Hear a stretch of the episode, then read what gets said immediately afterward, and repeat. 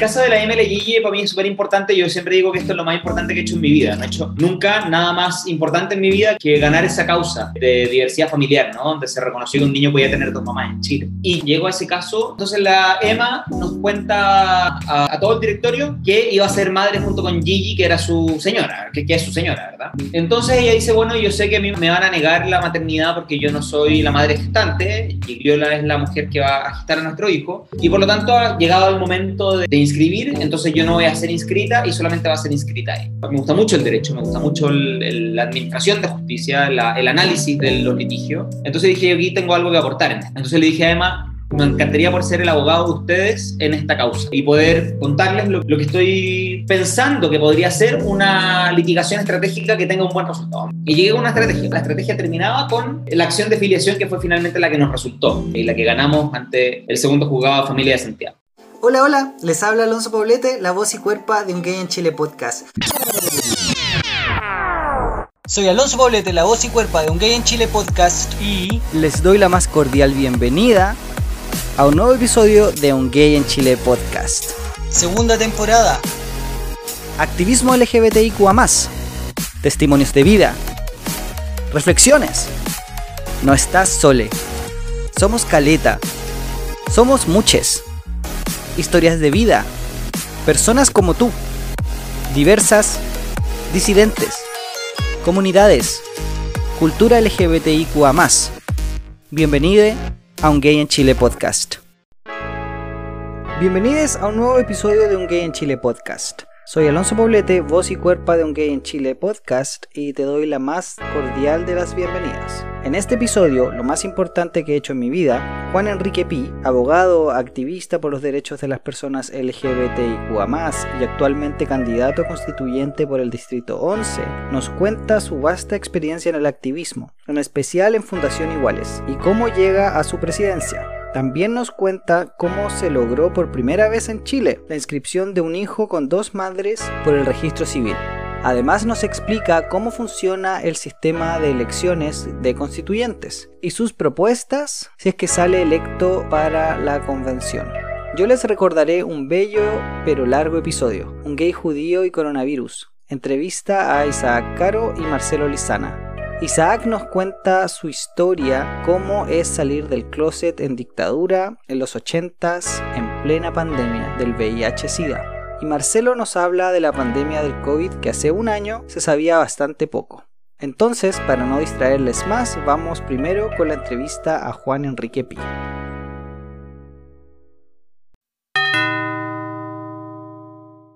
Hola, hola. El día de hoy, como siempre, siempre, siempre, les tengo un excelentísimo invitado. Él es abogado de la Universidad de Chile. Se ha dedicado a derechos humanos entre el 2014 y el 2017 en la División de Coordinación Interministerial de la Secretaría General de la Presidencia, entre otras cosas. También formó parte del equipo coordinador de la Agenda de Derechos Humanos, incluidos los de diversidad sexual. El 2016 fue director de Fundación Todo Mejora, abogado a cargo de la estrategia judicial del primer caso reconocido de lesbo maternidad en Chile. Desde marzo de 2017 a septiembre de 2019 fue presidente ejecutivo de Fundación Iguales. Actualmente es candidato a constituyente por las comunas de Las Condes, Peñarolén, La Reina, Vitacura y Lobarnechea. Tremendo currículum. Tenemos aquí a Juan Enrique Pi. ¿Cómo estás, Juan Enrique? Hola Alonso, ¿bien y tú? Bien también. Oye, insisto, es tremendo currículum. Hemos tratado de dirigir nuestra vida a la defensa de la comunidad LGBT, así que...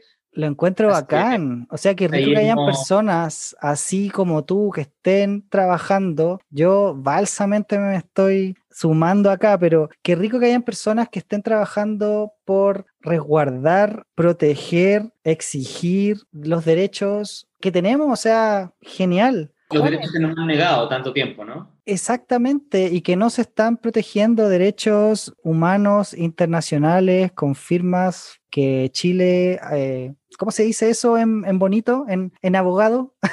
En, tratados internacionales de derechos humanos que eh, están ratificados y vigentes por eh, en nuestro país. Ya escucharon, así se dice y así se, se escucha. En abogadez, en abogadez. Súper bonito. Ese es el idioma abogadez. Exactamente. Oye, y Juan, ¿por qué no nos contáis un poquito más de ti? Porque ah, ese fue tu currículum. Pero ¿quién es Juan Enrique Pi? Juan Enrique Pi es, es un hombre homosexual. Yo diría que mi historia y mi vida profesional y lo que he hecho a lo largo de mi vida parte desde, desde ese punto. Que me da mucha risa porque mucha gente dice, ¿por qué dices que eres homosexual? ¿A quién le importa? Yo digo, bueno, a mí me importa, me importa mucho. Y me importa mucho porque, porque ha definido lo que he hecho a lo largo de mi vida. Fui un cabro que sufrió bullying en el colegio, fui un cabro que tuvo terror de salir del closet, fui un cabro que tuvo terror de contarle a sus papás que era gay, y fui un cabro que en el momento de decir públicamente que era homosexual, estaba en la universidad, terminando la universidad, estaba en cuarto año, tenía 22 años en esa época, ahora tengo un poquito más, no más, no mucho. Y bueno, inevitablemente el pertenecer a un grupo históricamente discriminado y excluido marcó mi, mi carrera profesional, marcó a lo que dediqué mi vida. Y yo diría que, que soy eso, soy un hombre homosexual, soy una persona que en determinados momentos de su vida lo pasó muy mal por ser homosexual y que de una forma u otra la vida me fue encauzando a, que viera todas mis capacidades para aportar a que esa discriminación no se repitiera hacia las nuevas generaciones de personas LGBTI del país, aunque evidentemente nos queda mucho por hacer. Oye, Juane, una pregunta que siempre me asalta esta duda. Quería saber cómo llega ese llamado al activismo o a la acción o al trabajo público, etcétera. ¿Cómo llega eh, esa, no sé, esa noción, ese querer trabajar por y para las demás personas? ¿Cómo llega? Mira, yo te diría que llega de distintas formas. Llega, en algún sentido, yo siempre fui como el, el cabro bueno para el centro de estudiantes, bueno para la dirigencia, el canapé del acto cívico. Era, era, siempre fui esa persona, digamos. Y en la universidad, antes de que yo saliera del closet, me dediqué mucho a la dirigencia estudiantil. Fui representante de generación, fui consejero FECH, fui candidato al Senado Universitario, fui candidato a, al centro de estudiantes. Y el momento en que salí de la U, que fue el 2008, si no me equivoco. Entonces, en un momento me doy cuenta de que se me había acabado como, como la participación en la vida pública, ¿no? En ese aspecto al que uno se dedica aparte de, de estudiar o de trabajar. No tenía un espacio como de participación colectiva, que era lo que había hecho en la dirigencia estudiantil. Entonces, en ese momento, justo unos años después, eh, aparece Fundación Iguales. Y se lanza el 2011 Fundación Iguales y yo estaba en mi proceso de titulación, estaba escribiendo mi memoria de título eh, y lo estaba haciendo precisamente en uniones civiles. Por cierto, esto era antes de que en Chile hubiera, hubiera ley antidiscriminación, es decir, no teníamos ni una normativa en el país que defendiera la comunidad LGBTI. Y cuando eso ocurre, cuando Fundación Iguales se forma, y yo estoy precisamente haciendo mi memoria en formas de regulación de parejas, no del mismo sexo, sino de, de parejas también heterosexuales, pero de una forma alternativa al matrimonio, entonces digo, mira, voy a, a ofrecer todo este, todo este conocimiento que he investigado respecto a distintos países donde habían uniones civiles. Me acuerdo que había investigado España y además que España tenía distintas uniones civiles de acuerdo a la comunidad autonómica específica, ¿verdad? Había estudiado Argentina, había estudiado Francia, donde fue una de las grandes inspiraciones del de, el primer proyecto de unión civil, se llamaba Pacto de Unión Civil, claro. Y eh, toda esa un día googleé Fundación Iguales Dirección y fui a tocar la puerta a Bustamante. Eh, quedaba en Bustamante en ese tiempo la fundación y sin que nadie me invitara, fui y golpeé la puerta y dije, hola, soy un joven homosexual, soy un joven gay que está haciendo su memoria de título en uniones civiles y quiero poner a disposición de ustedes mi investigación que he estado realizando. Me dijeron, bueno, bienvenido. En ese tiempo estaba Pablo Simonetti como presidente, estaba Andrés Sofia como director ejecutivo y estaba Mauro Martínez como director de comunicaciones. Eran los tres cargos que había en la fundación. Hoy en día la fundación tiene 10 personas trabajando dentro de ese tiempo, eran dos, porque además encima Pablo no, era, no estaba trabajando tiempo completo. Y así llegué. Y así me integré a las comisiones de legislación y de gestión política, donde precisamente analizábamos proyectos de ley y proponíamos modificaciones. Vale, esa es la historia entonces, cómo llegas al activismo, yo diría, institucional, y cómo llega todo mejor a, tu vida, cómo, porque partiste en Fundación Iguales, luego vuelves a Fundación Iguales y estás ahí en todo mejora. Sí, en todo mejora ocurrió de una manera muy, muy particular, porque después de que yo ingresé a Iguales, estuve hasta el 2014 en Iguales. De hecho, me tocó, es muy divertido porque me tocó el 2013 hacer una vocería en CNN por Iguales, me tocó ir a las noticias. hacía una entrevista y era mi primera entrevista, yo nunca había estado en la tele, pero claro, estuve en Iguales eh, desde el 2011, no me acuerdo si 11 o 12, hasta el 2014 y cuando entré a trabajar en el gobierno de la presidenta Bachelet, entonces ahí dije, chiquillo de Fundación Iguales, yo ya no voy a tener tiempo para poder participar y para poder cumplir con mis tareas, porque yo siempre he sido bien ñoño y bien mateo para mis cosas. Entonces, si me decían, Juan Enrique, necesitamos que analice este proyecto de ley, yo entregaba minuta en el plazo que me ponían, ¿cachai? Y mandaba la minuta y ahí está la minuta con todos los análisis. Entonces dije, ya no me puedo comprometer a eso y por lo tanto, o sea, lamentablemente no voy a poder seguir participando. Y entonces, a principios de 2016, Fundación Todo Mejora, donde habían algunos amigos míos, estaba Cristian Gesam como presidente, estaba Pedro Solar como, como director, o sea, como, como miembro del directorio, me dicen, oye, ¿te gustaría incorporarte a esta fundación? Y le digo, bueno, encantado, además de que también tenía mucha relación con mi historia, ¿no? Por lo que te contaba, o sea, el, el bullying eh, escolar a raíz de la orientación sexual había sido algo que yo había vivido en carne propia y por lo tanto si yo podía apoyar desde el análisis de políticas públicas o de proyectos de ley, les dije, bueno, encantado, desde luego. Y estuve ahí todo el año 2016 hasta que vuelvo a Iguales, hasta que Lucho Larraín se contacta conmigo y me dice, oye, me voy de la presidencia de la fundación, así que me gustaría preguntarte si te interesa postular a la presidencia. Y dije que sí, que desde luego, y ahí volví entonces a, a Iguales. Oye, Juane, aparte de este activismo institucional, el trabajo que tuviste en el gobierno, estaba pensando yo también otro de los hitos súper importantes, o, o, es mejor dicho, es este fallo, el fallo, el primer caso reconocido de lesbo maternidad en Chile. Entonces, Juane, me gustaría que nos contaras así muy brevemente y, y, quizá burdamente la experiencia. ¿Cómo fue la experiencia de trabajar en este caso? Yo sé que no estoy eh, seguro, ahí tú me corriges, eh, que existe un caso anterior de una familia homoparental, ¿no?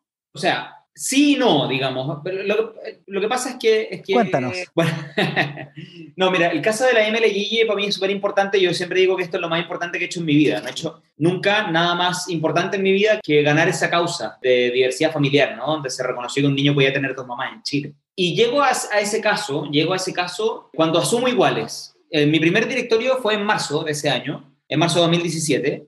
Y en ese momento, entonces la Emma nos cuenta a todo el directorio que iba a ser madre junto con Gigi, que era su señora, que, que es su señora, ¿verdad?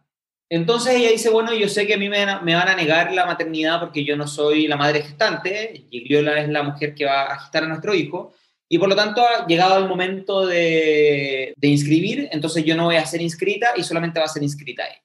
Y en ese momento yo dije, bueno, soy el primer presidente abogado de Fundación Iguales, me gusta mucho mi carrera, como te decía que soy un buen ñoño. Me gusta mucho, me gusta mucho el derecho, me gusta mucho el, el, la administración de justicia, la, el análisis de los litigios. Entonces dije, aquí tengo algo que aportar en esto. Entonces le dije a Emma, me encantaría por ser el abogado de ustedes en esta causa eh, y poder contarles lo que estoy pensando que podría ser una litigación estratégica que tenga un buen resultado. Me dijeron, encantadas, juntémonos en, en un mes más. Y yo me puse a, hacer el, el, a analizar, ¿verdad? A estudiar y llegué a una estrategia. Y la estrategia terminaba, la estrategia terminaba con la acción de filiación que fue finalmente la que nos resultó y la que, y la que ganamos ante el segundo juzgado de familia de Santiago.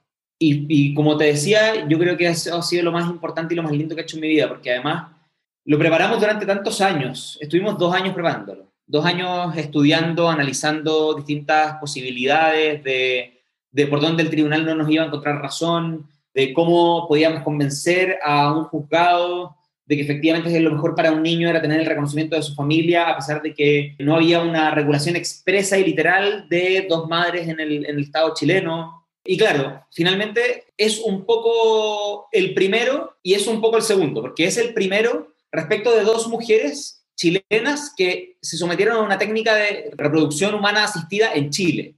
Pero es el segundo en el sentido de que había un caso de dos padres que habían adoptado a sus hijos en Estados Unidos y que habían llegado de Estados Unidos con el certificado de nacimiento de Estados Unidos, donde decía que estos niños tenían dos papás y que lo ganaron a través de otra estrategia en los juzgados civiles. Y eso había ocurrido tres años antes de nosotros, pero no habían logrado inscribirlo. El registro civil se oponía a inscribirlo. Entonces, cuando nosotros ganamos esta causa, la hacemos pública inmediatamente, el mismo día. O sea, a nosotros nos notifican el fallo a las 10 de la mañana y nosotros a las 2 de la tarde estábamos en la tercera anunciando este fallo con bambo de platillo y entonces el registro civil dice, las sentencias se cumplen, nosotros no podemos hacer nada.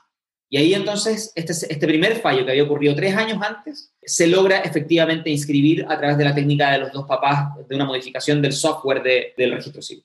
Wow, wow, qué interesante. Juane, ¿cuál crees tú que es el futuro de las familias homoparentales y maternales? ¿Crees que este precedente es bueno, es el primer paso, pero ¿crees que es eh, sumamente importante o crees que lo que vas a estar haciendo tú como constituyente va a ser más, no sé, trascendental o más, más importante? No, yo creo que son complementarios finalmente. Yo creo que a la primera pregunta, a lo respecto de cuál es el futuro de las familias de parejas del mismo sexo o fundadas en parejas del mismo sexo, yo creo que nuestro futuro inevitable es el reconocimiento completo de nuestra dignidad y de nuestras relaciones familiares a través de la ley, de la constitución y de toda la normativa vigente. Yo creo que vamos en un camino sin retorno. Yo siempre he dicho, este es un camino sin retorno. Aquí no hay, aquí no hay un paso atrás. Cada logro que vamos alcanzando es un movimiento del cerco hacia adelante que nos va a significar que el día de mañana vamos a tener más derechos y por lo tanto espero que más temprano que tarde, y eso va a depender mucho de la elección presidencial, por cierto, e-, este año, en, octubre o en noviembre de este año, las parejas del mismo sexo vamos a tener un reconocimiento integral de nuestras familias ante la ley. Y respecto a la segunda pregunta, respecto a, cuál es más importante, yo creo que son complementarios. Yo creo que evidentemente en la Constitución tenemos que pelear por el reconocimiento expreso de todas las formas de familia, lo cual es un logro ya alcanzado a través del fallo Atala, ¿verdad? Que si no me equivoco, hoy o mañana cumple nueve años nueve años del fallo que condenó al Estado de Chile por la discriminación que sufrió Carmen. Por tanto, yo creo que ese, reconocimiento constitucional y el avance que podamos tener para las personas LGBTI, para evitar la discriminación y expresamente establecer un mandato de no discriminación en la Constitución, son cosas complementarias a los avances que hemos tenido en materia legislativa, en materia de políticas públicas, pero vamos siempre en el mismo avance. Bacán, Juanes. Oye, te quiero hacer una pregunta pesada y porque te tengo confianza, así que te la voy a hacer. Tú estás ahora de candidato a constituyente en una zona donde el rechazo fue la mayoría, ¿sí o no? No, no, no, no, ah, pero vamos a aclararlo, eso te lo, eso te lo aclaro el tiro. Pero sí, acláramelo, acláralo el tiro, dale nomás, dale nomás. No, las tres comunas en, el distrito son cinco comunas. Sí. Peñalolén, La Reina, Vitacura, Las Condes y Lo Barnechea. De esas cinco comunas, tres son las del rechazo donde ganó el rechazo, ¿verdad? Las Condes, Vitacura y Lo Barnechea. En Las Condes ganó 55-45 el rechazo, en Vitacura ganó 66-33, si no me equivoco, y en Lo Barnechea creo que ganó 60-40, una cosa así. Ok. Sin embargo, en todo el distrito, incluyendo Peñalolén y La Reina, el apruebo ganó 55-45, porque en La Reina el apruebo ganó 66 contra el 33%, y en eh, Peñalolén ganó 82 contra 18. O sea, en Peñalolén arrasó el apruebo y por lo tanto la suma general del, del distrito es 55-45 a favor del apruebo. Claro, eso en promedio, pero por eso te, digo, yo voy a ser pesado ahora. La pregunta es pesada. Mi pregunta es, ¿cómo vas? ¿Cuál es la estrategia? ¿La estrategia ahora, Juane, es convencer a estas personas o en realidad es convencer a las personas que quizá están ahí como tibies o, estas personas que quizá no saben por quién votar o, o por qué votar? O, ¿Cuál es la estrategia, Juane? Porque igual tiene su, complejidad estar en ese distrito. Sí, obvio. No, sin duda, sin duda. Es un distrito donde el rechazo tuvo 200.000 votos y el apruebo tuvo 250.000 votos. Pero evidentemente hay 200.000 votos del rechazo, ¿verdad? Pero yo creo que hay algo, hay algo más importante que eso. Yo, yo por lo menos no busco convencer a aquellas personas que votaron rechazo porque yo creo que si tú votaste rechazo es porque no confiabas en el proceso democrático e institucional que este país ya inició y que va a desembocar en nuestra nueva constitución, ¿verdad? Y por lo tanto yo creo que una persona como yo, que votó a prueba y que tiene intenciones firmes de modificar aspectos sustanciales sobre la constitución vigente en la nueva constitución, entonces yo no soy el candidato de una persona que votó rechazo. Yo por eso a las, a las, personas que votaron rechazo, yo creo que votar rechazo era legítimo. Evidentemente, si era una de las dos opciones que estaban en la papeleta, ¿verdad? Pero yo creo que yo no identifico y no, y no represento a una persona que votó rechazo porque yo sí quiero modificaciones, no modificaciones, sino que quiero evidentemente una nueva constitución en primer lugar y en segundo lugar quiero una nueva constitución muy distinta a la constitución que tenemos hoy en día. Entonces por eso yo creo que yo no tengo ni un interés en, en, convencer a las personas que votaron rechazo porque dudo que puedan o que quieran votar por mí, ¿verdad? Dicho eso, dicho eso, sí creo que hay un dato que, que uno siempre se salta cuando hablamos del apruebo y del rechazo, y es que en las tres comunas donde ganó la opción del rechazo, que son las Condes, Pitacura y La Barnechea, aún así hubo 114.000 votos a favor del apruebo. 114.000 personas que sí confiaron en este proceso democrático, en este proceso institucional, en conversar para solucionar nuestras diferencias y avanzar hacia una nueva constitución. Esas 114.000 personas son más o menos las mismas personas que votaron a prueba en toda la comuna de Santiago, donde el apruebo ganó con el 80%. Entonces, por lo tanto, yo creo que esas 114.000 personas requieren, evidentemente, una representación ante la convención. Y si mi propuesta los representa, entonces yo encantado de contar con su confianza y con su voto y por lo tanto de llevar sus voces a la nueva constitución. Bacán. Juanes, sí, de hecho pensaba eh, que, no quiero caer en estereotipos, no quiero caer en, prejuicios tampoco, pero pensaba que igual uno de, bueno, que esto es a nivel país, o sea, no solamente a nivel de, un sector de la ciudad u, otro, ¿cómo decirlo? O sea, eres un candidato abiertamente gay, que sabemos va a estar proponiendo cambios respecto a la forma en que la familia, la identidad, derechos eh, reproductivos, sexuales, etcétera, van a estar eh, contemplados en esta nueva constitución. ¿Sientes tú que las personas están contigo? Esa es, esa es como la pregunta, es como las personas en general están contigo. Pensaba en todo el trabajo que no solamente Juane ha hecho por nuestra población LGBTIQ también pensaba en el relato histórico que nos cuenta. Es importante recordar cómo la opresión y marginación es algo que llega con la conquista y colonización europea española junto al catolicismo. Pensaba en que a muchas personas el establishment lo hegemónico o la imagen de fundación iguales les resulta perpetuar el status quo. Yo no quiero que cambies tu opinión, pero sí reconocer que el trabajo de esta organización, junto a muchas otras, por supuesto, organizaciones de muchos años, otras de no tanto, han impactado la sociedad chilena actual. Pensemos en estos últimos 20 años. Yo creo que si no fuera por el discurso más conservador, más moderado, menos rupturista, yo hace 5 no hubiese entrado al voluntariado ni al activismo, porque lo empecé en Fundación Iguales porque no conocía nuestra historia, porque no estaba listo para poder enfrentarla, porque lo más probable es que ciertos discursos me hubiesen parecido agresivos, exagerados e incluso incomprensibles. Si no hubiese partido allí, quizás seguiría sin tener una postura crítica frente a muchas cosas. Ciertamente no estaría haciendo este podcast y no podría haber conocido al total o la mayoría de las entrevistades. Quizás mirando hacia atrás uno diría, pero mira, por las cosas que estaban luchando, porque les hijes sean iguales ante la ley, por poder divorciarse, por despenalizar la sodomía o actos sexuales entre dos hombres. Creo que cada organización tiene su espacio y su lucha. Es cierto que no todas nos van a representar, pero pensando en el proceso que vivimos hoy, creo firmemente que estas visiones distintas, esta diversidad de nuestro colectivo es muy valiosa. Me saco el sombrero por Juane, pero también me lo saco por todos los activistas que desde su trinchera, su espacio, promueven este cambio cultural. Muchas personas anónimas que no conocemos sus nombres o rostros, muchas que quizás nunca llegarán a un puesto de renombre en la política o en grandes corporaciones u organizaciones, pero que sí son líderes y lideresas. Ahora estamos en un proceso crucial en donde escribimos la historia que queremos, pero ese ahora siempre ha existido. Siempre hemos tenido esta capacidad de forjar nuestro futuro el problema es que las posibilidades ahora sí parecen ser más plausibles. Les doy las gracias a todas esas personas que hoy y ayer pelearon para que en Chile podamos vivir de manera libre y digna. Y gracias a ustedes por escuchar estas historias de vida. Espero les inspire querer hacer lo mismo. Muchas, muchas gracias.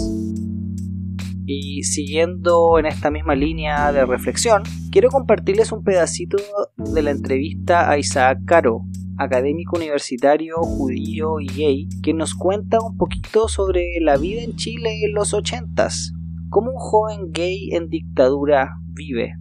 Escuchemos un poquito a Isaac en Un gay judío y coronavirus.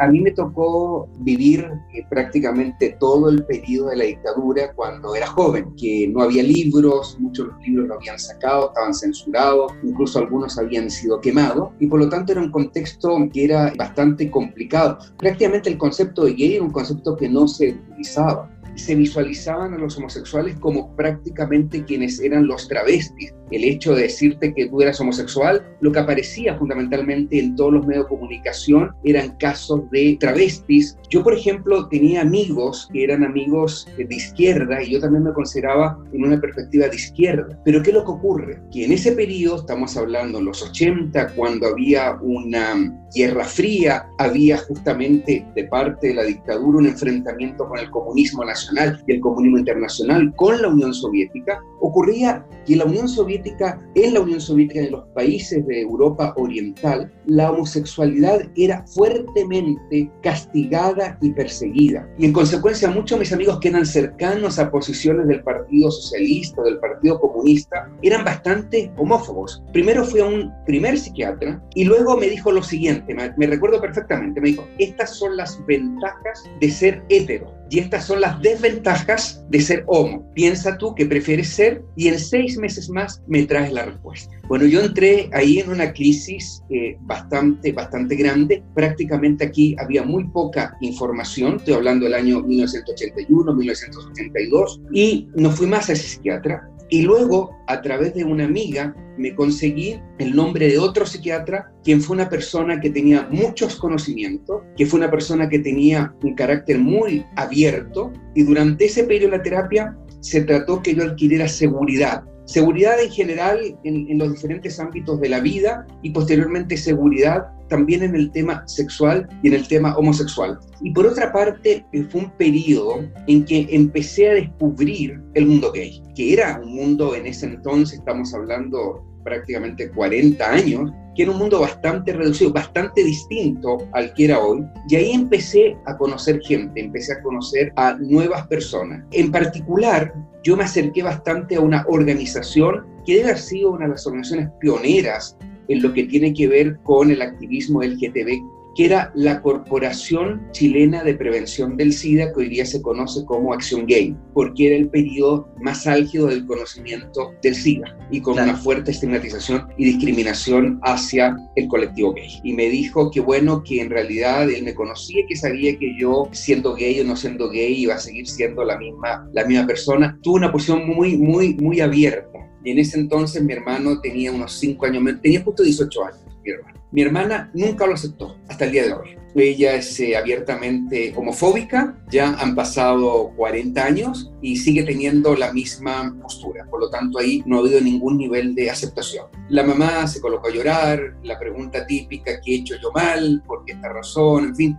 Entonces al principio le, contó, le costó bastante eh, aceptarlo. Y en lo que tiene que ver con mi papá, bueno, mi papá era un judío ortodoxo, y vamos a hablar de la religión, y yo le escribí, él no estaba acá, yo le escribí una carta, yo pensé que no lo iba a aceptar, pero él me mandó una respuesta muy bonita en donde me señalaba que él me entregaba su bendición independientemente de lo que fuera y de lo que hiciera. Por lo tanto, fue una aceptación bastante importante en ese sentido. Y a partir de entonces me empezó a mandar información, fotos sobre judíos ortodoxos gays, que es un movimiento que ya existía en los 80, en los 90 y que hoy día naturalmente tiene mucha más importancia que la que tenía antes. Yo sé que estás aún escuchando, entonces me puedes ayudar compartiendo este episodio. No te olvides de seguirnos en Spotify y escribir una reseña positiva en Apple Podcast. Esto nos hará crecer y que más personas puedan disfrutar de este podcast. Muchas gracias. Ahora volvamos con la entrevista.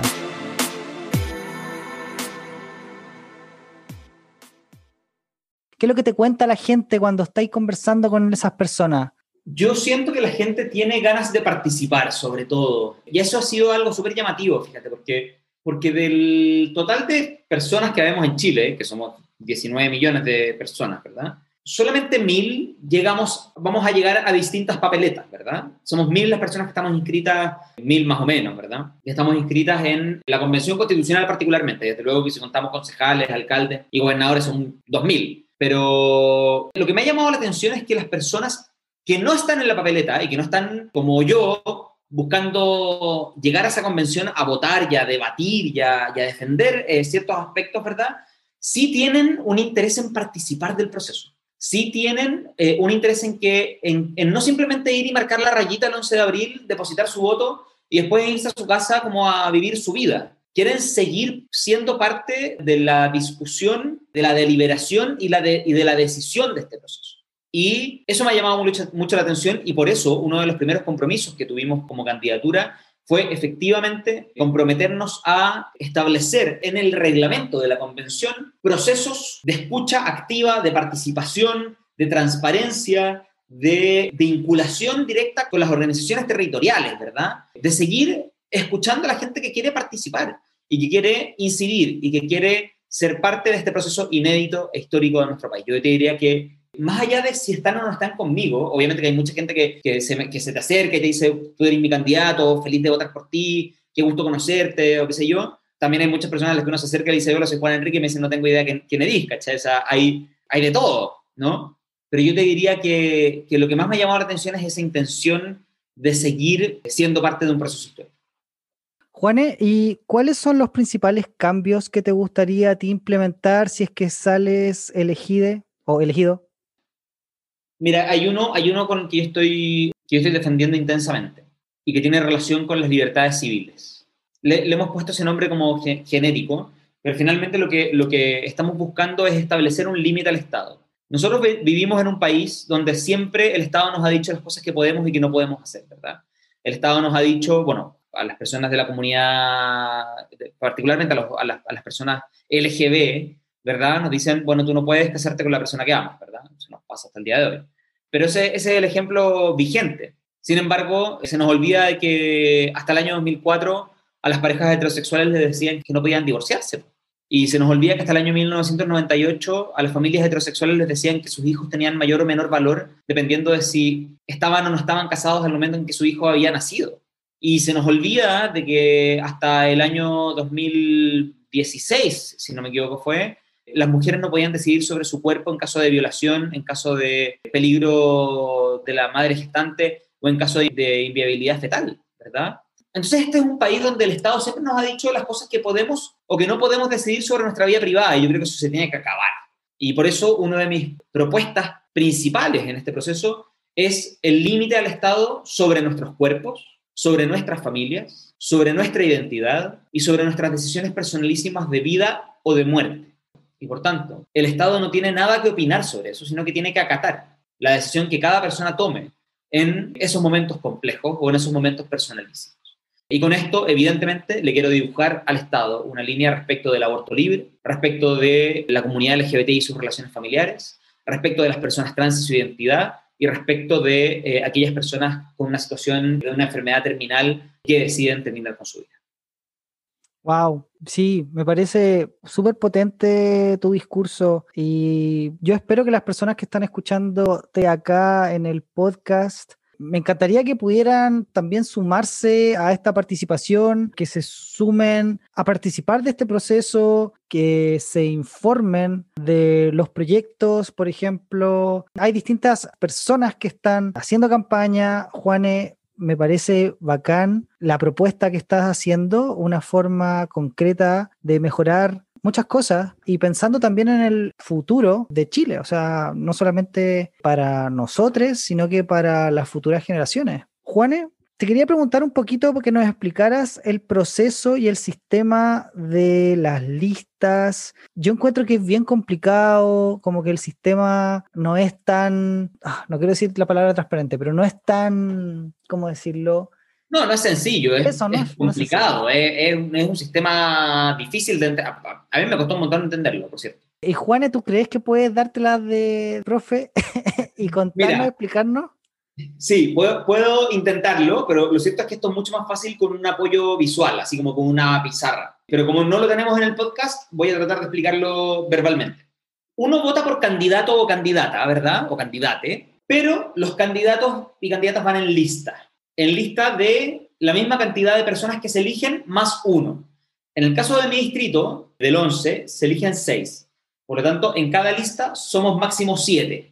Y en el caso de mi lista somos siete, ¿verdad? Y bueno, en general la mayoría de las listas son siete. ¿En qué consiste este sistema? Consiste en que uno vota por candidato, pero los votos de cada candidato se suman al total de la lista.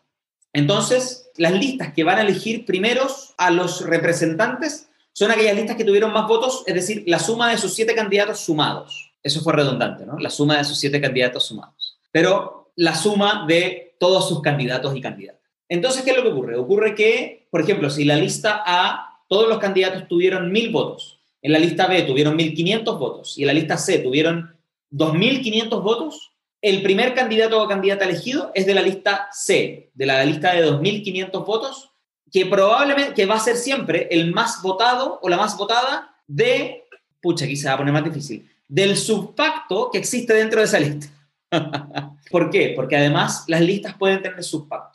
Las listas pueden sumar entre dos o tres o más candidatos, o incluso uno, para elegir al candidato de ese subpacto antes que el, que el otro subpacto. Esto está siendo más... estoy siendo muy enredado, ¿ah? ¿No? Ya, fantástico. Entonces, por ejemplo, en la lista de la prueba, que es mi lista, somos siete candidatos y hay cuatro subpactos. El subpacto de Ciudadanos, que es Cristóbal Velorio con Paola Berlín. El subpacto del PPD, que es Sara Larraín Sola el subpacto del el Partido Liberal, que es Cote Cumplido con Pato Fernández, y el subpacto de la democracia cristiana, que soy yo con Elisa Walker. Entonces, ¿qué es lo que ocurre? Es que estos subpactos, los votos se suman dentro de, de, de estas duplas, ¿verdad? Y el subpacto más votado, entonces elige al primer candidato cuando le toque efectivamente meter uno de los seis, ¿verdad? Entonces no importa tanto cuántos votos saque uno personalmente, sino que más bien importa el conjunto. El conjunto tanto a nivel lista, para saber quién entra primero, segundo, tercero, cuarto, quinto y sexto, y también el subpacto eh, y también la suma del subpacto, porque eso va a depender qué subpacto mete al candidato en el orden que le corresponde a la lista. Creo que fui muy complicado, pero traté de hacerlo lo mejor posible. No, de hecho no estuvo tan complicado, estuvo bien. Yo creo que una buena idea sería dar un link o algo como para, para ver esto, como dices tú, un apoyo gráfico. Pero quedó, quedó, yo siento bastante claro. Solamente una pregunta más que me queda. ¿Qué pasa con la paridad y escaños reservados? Los escaños reservados corren por su cuenta, es decir, los escaños reservados se eligen de acuerdo a el padrón indígena que ha sido ratificado por el CERVEL, ¿verdad? Entonces, por lo tanto, las personas que se identifican con un, pueblo originario van a poder votar en, el, en la elección del padrón indígena. Eso, eso respecto a los escaños reservados. Y la paridad opera de la siguiente forma. Si, por ejemplo, en un distrito, de nuevo, en el 11, las tres primeras personas que se eligen son hombres, entonces necesariamente las otras tres tienen que ser mujeres. Y también viceversa, ¿verdad? Si las tres primeras son mujeres, entonces las otras tres tienen que ser hombres. Y se eligen de la siguiente forma. Si, por ejemplo, el distrito 11 elige tres mujeres y la cuarta persona que corresponde elegirse es mujer también, entonces corresponde, corresponderá que asuma el hombre más votado de esa lista para reemplazar a aquella mujer que no puede entrar por la paridad o viceversa o al hombre que no puede entrar por la paridad elegirá a la mujer más votada. Ok, súper bien, queda clarísimo. Juane, ¿qué nos recomiendas hacer para poder apoyarte en tu campaña y en tu movimiento? Yo les recomiendo dos cosas. Primero, votar por mí, evidentemente. Eso es lo más importante. Pero en segundo lugar, yo diría que es sumamente importante también mantener vigente la discusión sobre lo que estamos proponiendo, ¿no? La candidatura mía, por definición del equipo y por supuesto que también del candidato, ha sido estar constantemente planteando contenidos programáticos de la nueva constitución. Partimos con niños, niñas y adolescentes. La segunda propuesta, el siguiente pack de propuestas fue sobre Fuerzas Armadas y Fuerzas de Orden y Seguridad. ¿Cómo vamos a reformar carabineros? ¿Cómo vamos a establecer que las Fuerzas Armadas no deliberan y por lo tanto obedecen al Poder Civil, verdad?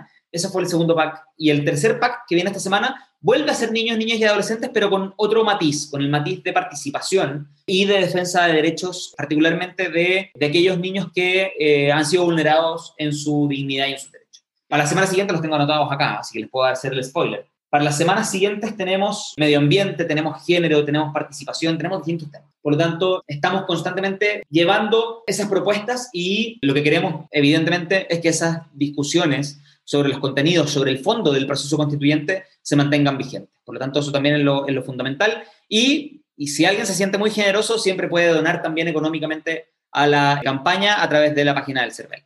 Oye, Juane, ¿por qué? Yo, yo insisto, estoy haciendo puras preguntas y no te doy ni tiempo de pensar. Pero, Juane, ¿por qué es tan importante que hayan representantes LGBTIQA o de la diversidad sexual o disidencias sexuales? ¿Por qué es tan importante que hayan representantes en esta convención? Sí.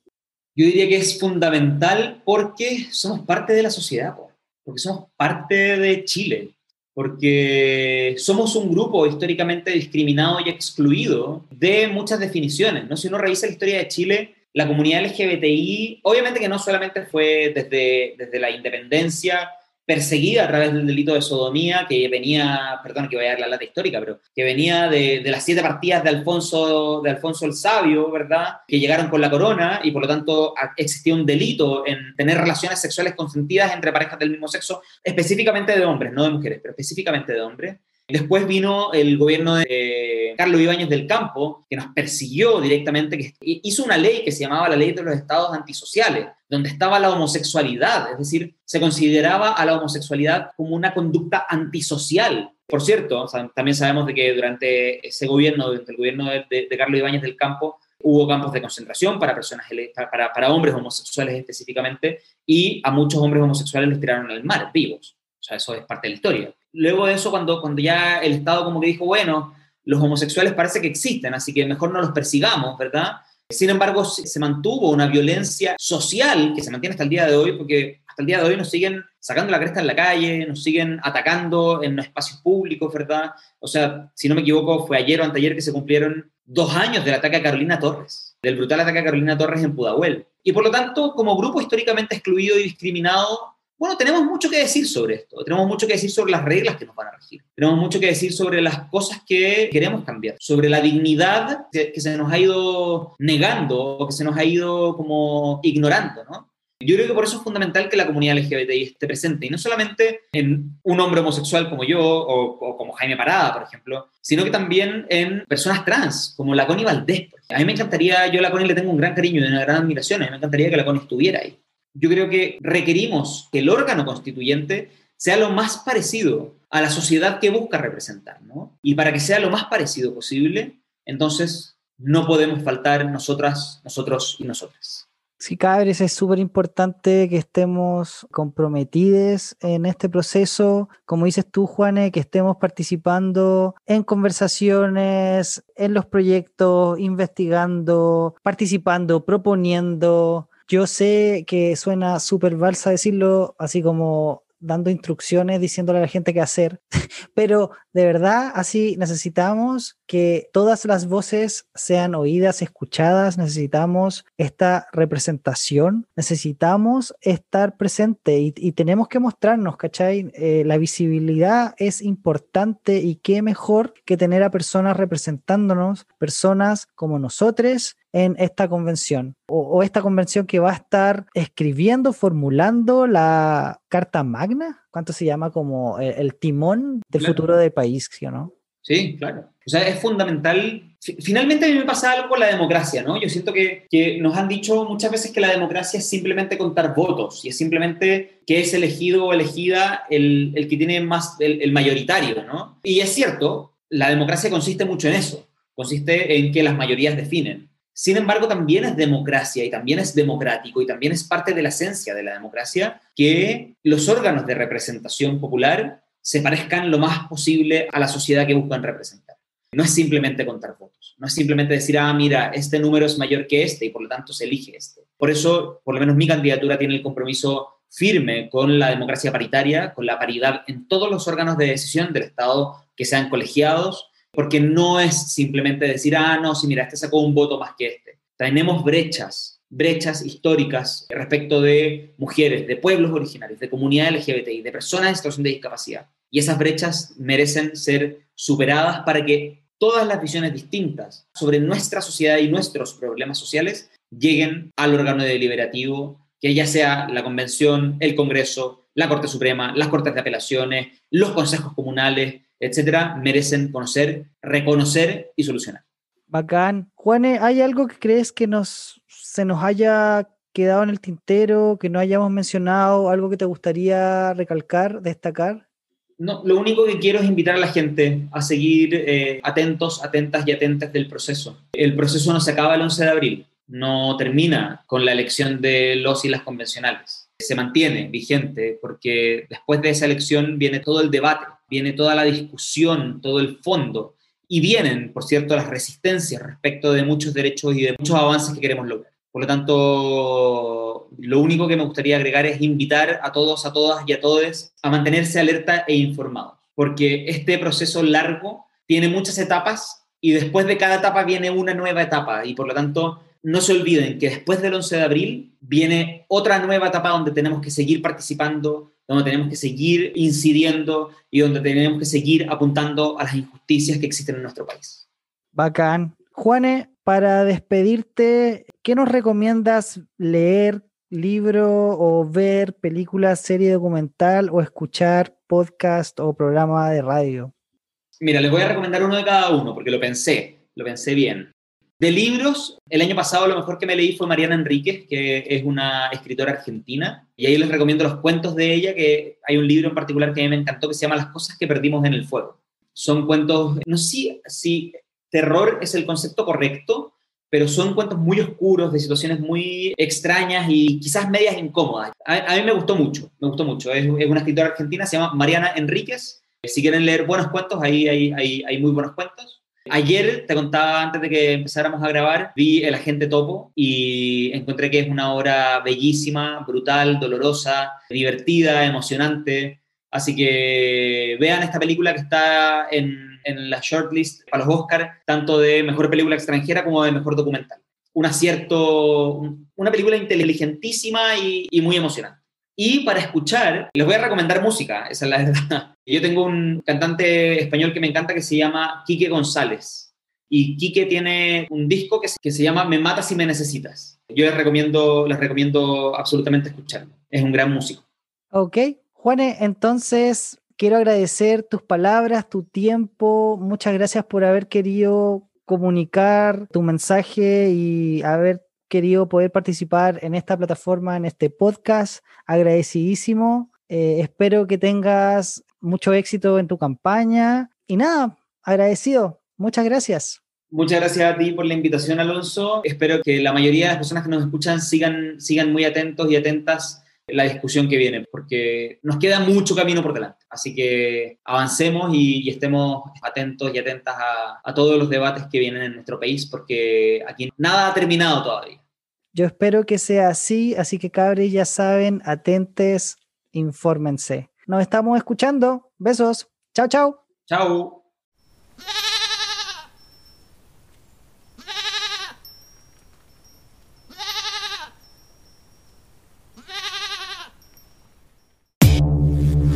¿Se dieron cuenta que olvidé preguntarle por las redes sociales a Juan Enrique? No te preocupes, porque son súper fáciles de encontrar. Instagram, Facebook y Twitter, Juan Enrique Pi. Su página web también es juanenriquepi.cl.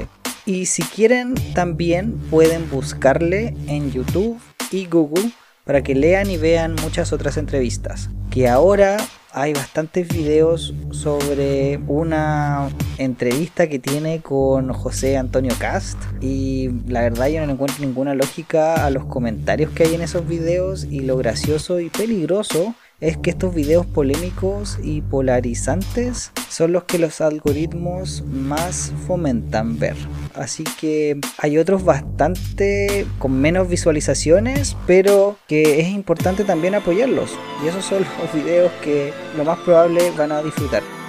Ya saben, dejen un comentario, me gusta y compartan. También quiero volver al tema que nos dice Juan Enrique Esto no se acaba en abril, cabres. Seguimos con más elecciones presidenciales y legislativas para el Congreso. Este año va a ser súper movido, un montón de nuevas caras, ideas, personas y bacán que ustedes estén plenamente participando.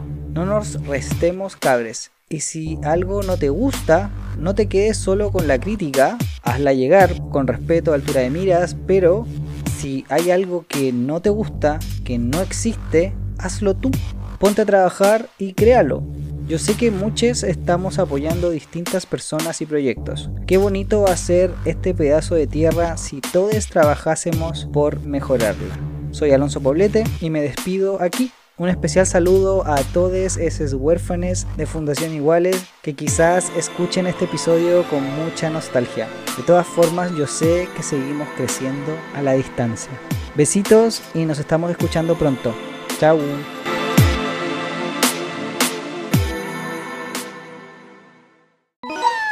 En el próximo episodio.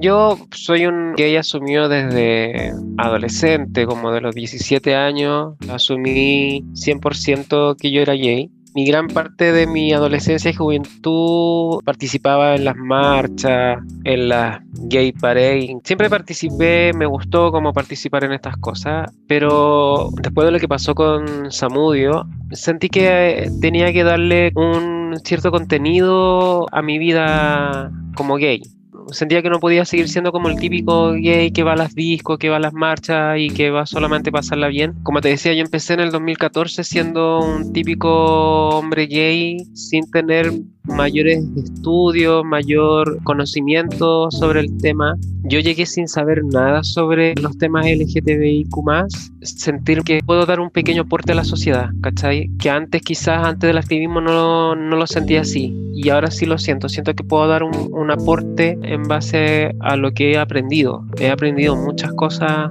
sobre todo en este último tiempo.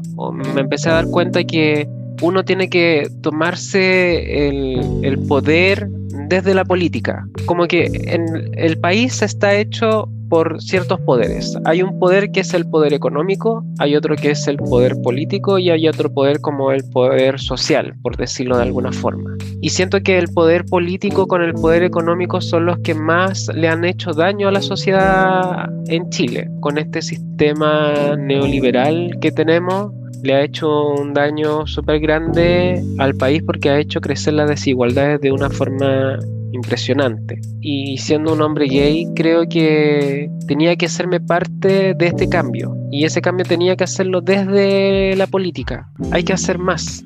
Hay que hacer mucho más y siempre las disidencias sexuales hemos sido excluidas de todo, mm, sobre todo en el tema político, de las políticas públicas hemos sido excluidos nunca se nos ha escuchado. Qué rico sería ver a una diputada trans en el Senado, ¿cierto? En la Cámara, legislando políticas para las personas trans. ¿Por qué no ver a un hombre trans? ¿Por qué no ver a un hombre gay hablando y formando políticas públicas para las disidencias sexuales y de género?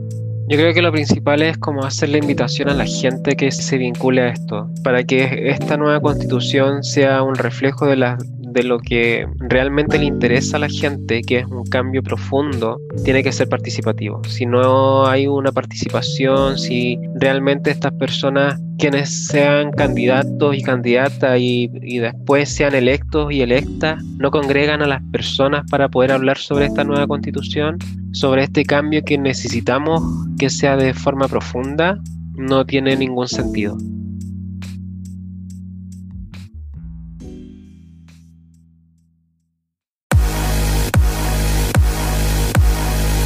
¿Qué te pareció este episodio? ¿Te gustó? Entonces por favor compártelo y dale una crítica positiva en Apple Podcast.